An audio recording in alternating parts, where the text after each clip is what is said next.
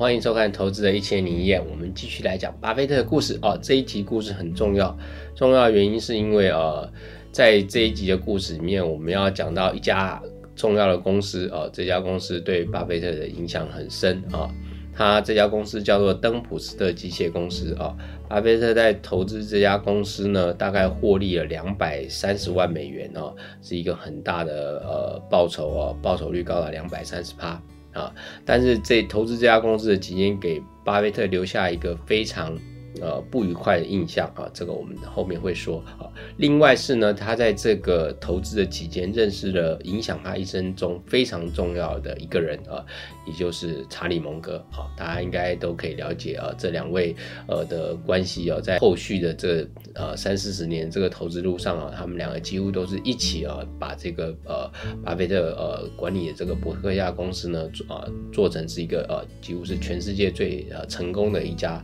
呃以投资为主的个公司，那我们先来讲一下这个登普斯特机械公司啊。这家公司呢，啊，它是一个小型的家族企业，都是生产一些机械用零件。那这些呃机械用的零件呢，呃，是供应给这个风车跟灌溉系统用的哈。大家那大家光听到这个呃风车跟灌溉系统，大家可以想见到，它也是属属于一个过去的产业。然后在进入一个新的呃时代之后呢，它渐渐业绩也就慢慢的开始衰退了啊。所以当呃巴菲特他买进这个股票的时候呢，其实大概成本也就是在二十美元上下每股啊。那呃可是当时这家公司的账净值呢却高达呃将近七十五美元啊，就有这么大一个价差呢，就是因为这家公司实在。啊，未来前景呢都被大家看坏啊。那巴菲特呢就持续的买进，在这个低价价持续的买进，一直买到了。将近七十八的股权啊，也就是这个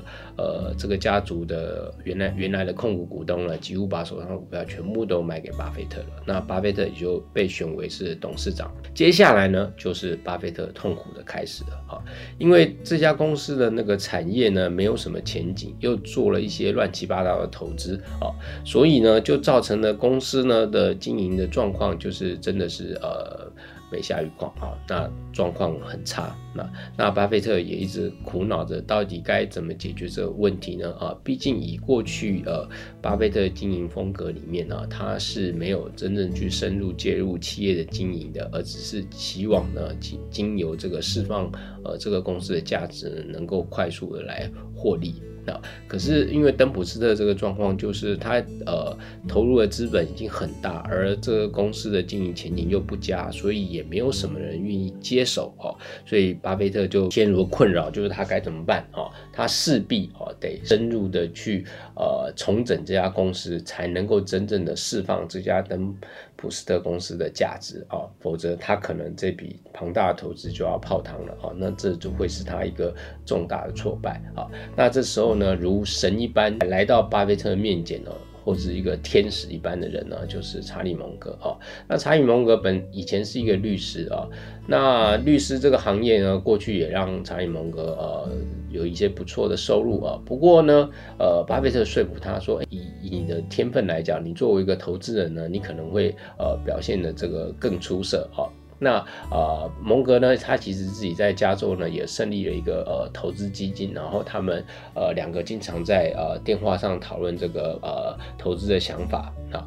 在一九六二年的时候呢，哦，巴菲特跟这个蒙格呢就讨论到呃登普斯这家公司的时候呢，啊，巴菲特因为非常苦恼了，那也就寻求这个蒙格呃是不是有解决的方案哈。那蒙格当时呢认识的在加州里面有一个呃非常呃不错的经理。人呢？但他以风格强悍著称哦。这个经理人叫巴特哈。那蒙格给介绍给巴菲特说，也许这个强悍的经理人能够帮你解决登普斯特这个难解的问题哈。那巴菲特也同意一个很大方的报酬哈，呃，就是看这个公司如果获利能够。转家的话呢，他会愿意让这个呃经理人呢能够有比较大的呃获利的抽成哈，就来说服这个经理人呢，从这个加州呢来到这个那布拉斯加州的来这个登普斯特公司来做帮忙啊。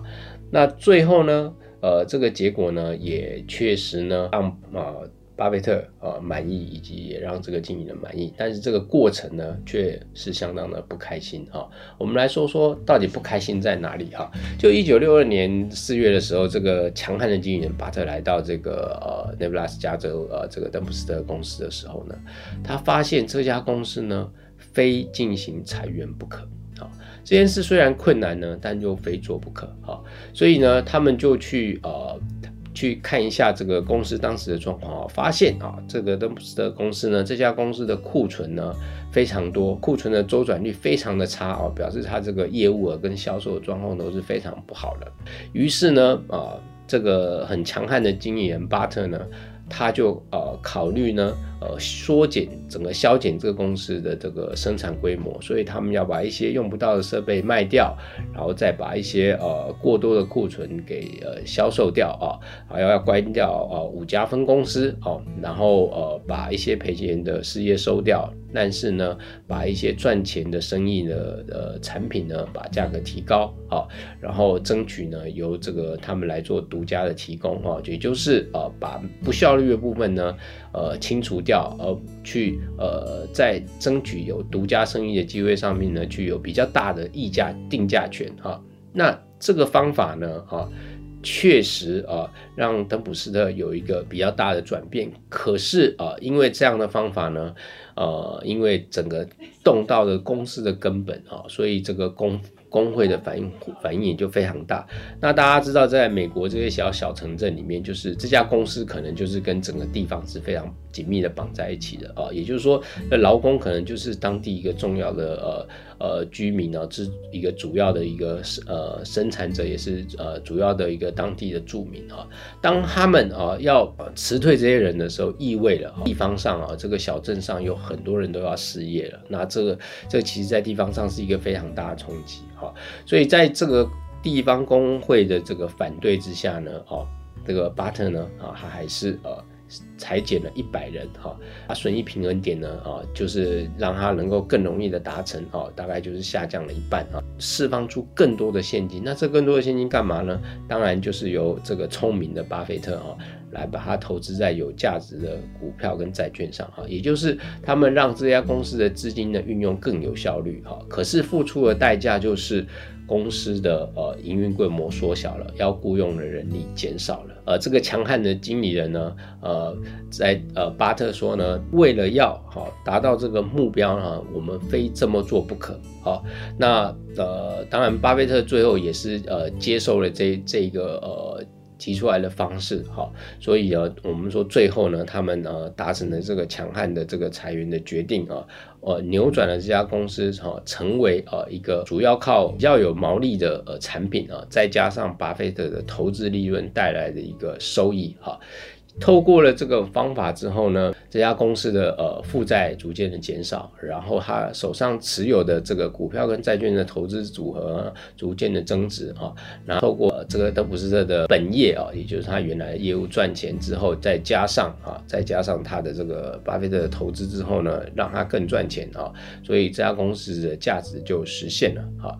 一，所以在这个阶段上呢，巴菲特呢开始呢就想啊，我们刚才之前有说过，在这个阶段上，巴菲特的投资风格呢，就是他在呃释放出这家公司价值之后呢，就会想把它卖掉啊。所以呢，巴菲特甚至呢，呃，在这个《华尔街日报》呢登广告啊，想要呃脱手哦，脱手他手上持有这个登普斯特机械公司的股票啊。那因为巴菲特做了这个举动之后呢，啊，曾。原来原先呢，在这个裁员之中呢，被吓坏了这些呃当地的居民呢，他想好不容易熬过了哦前面一个雇主的这个大裁员计划，接下来如果巴菲特卖掉之后，是不是下一个雇主之来来了之后呢，是不是又来另外一批裁员的计划呢？所以呢，在这种呢情心情的压力之下呢，这个当地啊，当地的在那时候大概是一九六三年的时候呢，他们就。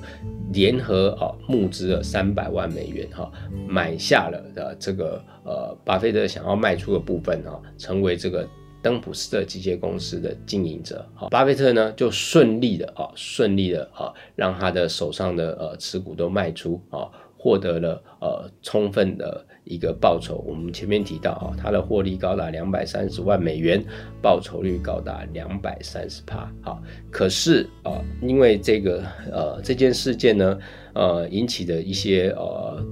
当地的人士的抗议，被裁员者的不满啊，那这件事呢，在啊巴菲特的心中呢留下了深刻的印象，因为呃这种冲突的过程呢，并不是巴菲特所喜欢的啊，也不是他一开始所乐见的，所以在此后呢，巴菲特对于投资公司之后，呃如果要进行重整的话，对于人事的部分呢，都是格外的小心，尽量不希望再发生同样类似的事情，因为你要让一家呃赔钱公司变成赚钱，但是却要呃，有那么多人失去他们的工作，而且那种直接对经营者反映出来的这种呃不满啊，跟不甘心哦，对巴菲特来讲是一个非常沉重的心理负担啊。这也是我们接下来在持续看到巴菲特其他案例的时候，就会看到呃，登普斯特这个案例呢，给他心中留下的深刻的。呃，阴影呃，以至于他在后面在处理啊，特别是我们未来会说到啊，他在接手伯克夏这家公司的时候，呃，就采取了一种完全不一样的风格来接手这家公司。好，那我们今天啊就说到这里，好，谢谢大家。